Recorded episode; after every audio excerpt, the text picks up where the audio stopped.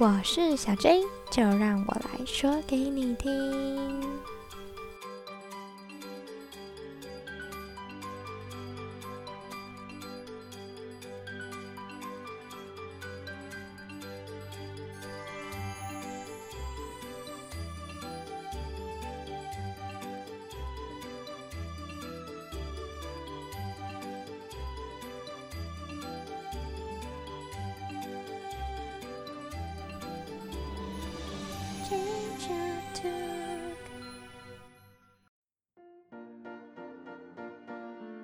要和我一起进入苏菲的杰作了吗？让我们一起来听听看一只蜘蛛的故事。苏菲不是普通的蜘蛛哦，她呀是个艺术家。苏菲能够织出非常奇妙的网，她的朋友都称赞她。他的妈妈也以他为荣。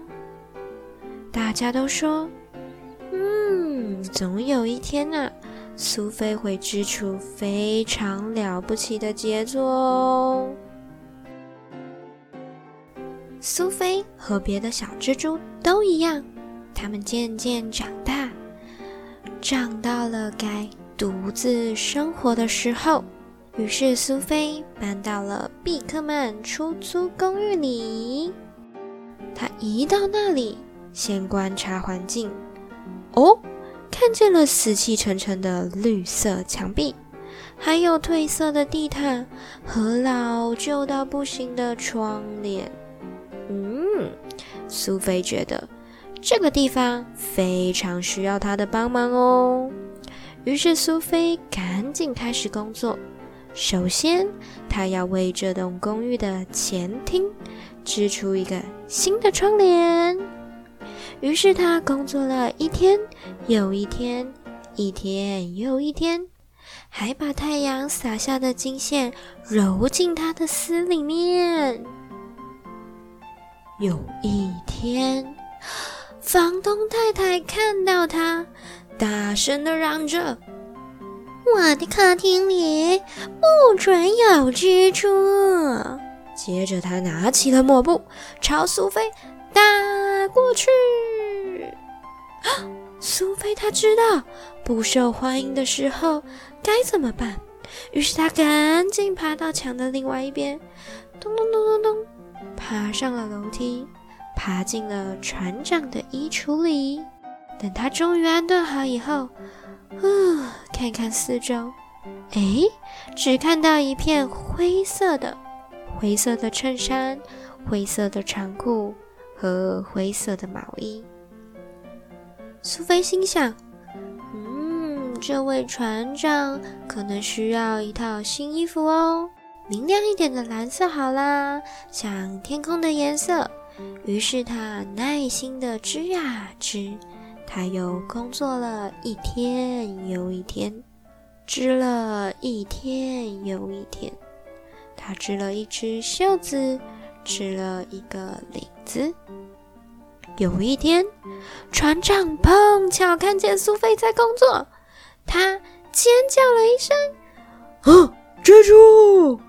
他爬过了窗台，爬到了屋顶上。天哪！苏菲可不愿意有人为了她从屋顶上摔下去呢。于是她匆匆忙忙地离开衣橱，穿过走廊，爬进了厨师的拖鞋里。厨师的拖鞋又脏又破。苏菲想：“唉，我得先休息一下，然后，然后帮厨师织一双新拖鞋吧。”于是苏菲挤进了拖鞋的前端。哎呦喂啊！立刻就被甩到了地板上。难道有地震吗？不是，不是，是厨师把苏菲甩出来了。耶，恶心死了！厨师气呼呼的大骂：“你这只丑八怪，臭蜘蛛！”苏菲她好伤心哦。不过她还是勇敢的抬头挺胸，越过了地毯。从房门底下爬出去，他展开了漫长的旅途，好不容易克服陡峭的阶梯，爬进三楼一个年轻女人的房间里。苏菲她已经疲惫不堪，一溜烟的装进了装毛线的篮子里，就呼呼大睡。到了这个时候，其实对一只蜘蛛来说，已经过了非常多年。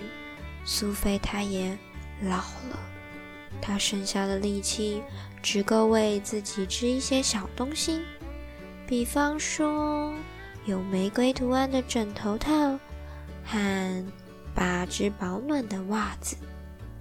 不过，她大部分的时间都在睡觉。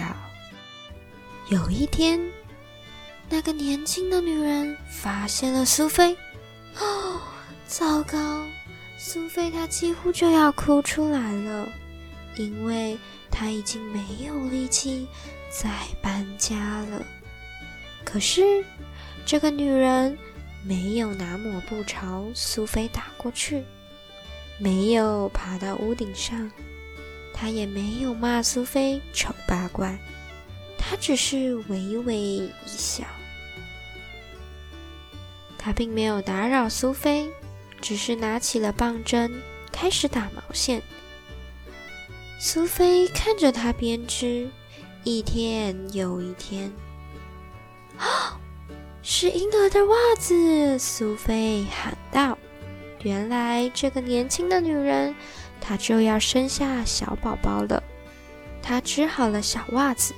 又织了小衣服，哎，毛线啊用光光了，但是他没有钱买毛线，不能为婴儿织小毯子了。没关系，储藏室里有条咖啡色的旧被子，你就用那个吧。房东太太说：“苏菲，她看过那条被子哦。”破破烂烂的，颜色很暗沉，根本就不适合小宝宝啊。苏菲她知道该怎么做，她必须织一条毯子。她还年轻的时候，这种小事一点都难不倒她。可是她现在老了，虚弱无力，但小宝宝就快要出生了，她来得及织完一条毯子吗？苏菲爬出装毛线的篮子，它缓缓地移动，站上宽阔的窗台。月光照进房间里，好极了，她心想：“我可以把这些银白的光丝织进小宝宝的毯子里。嗯，还要加上一些星光，闪闪发光呢。”于是苏菲开始工作，她不停地织，不断地想出新点子。她把那些好的点子通通织进毯子里，有散发香气的细松枝，夜晚的景色，古老的摇篮曲，还有快乐的雪花，好多好多。苏菲织个不停，她不吃也不睡，她从来从来都没有像现在这么疲倦，又这么坚定。她一直织，一直织。正织到毯子的最后一角，听到小宝宝诞生的哭声。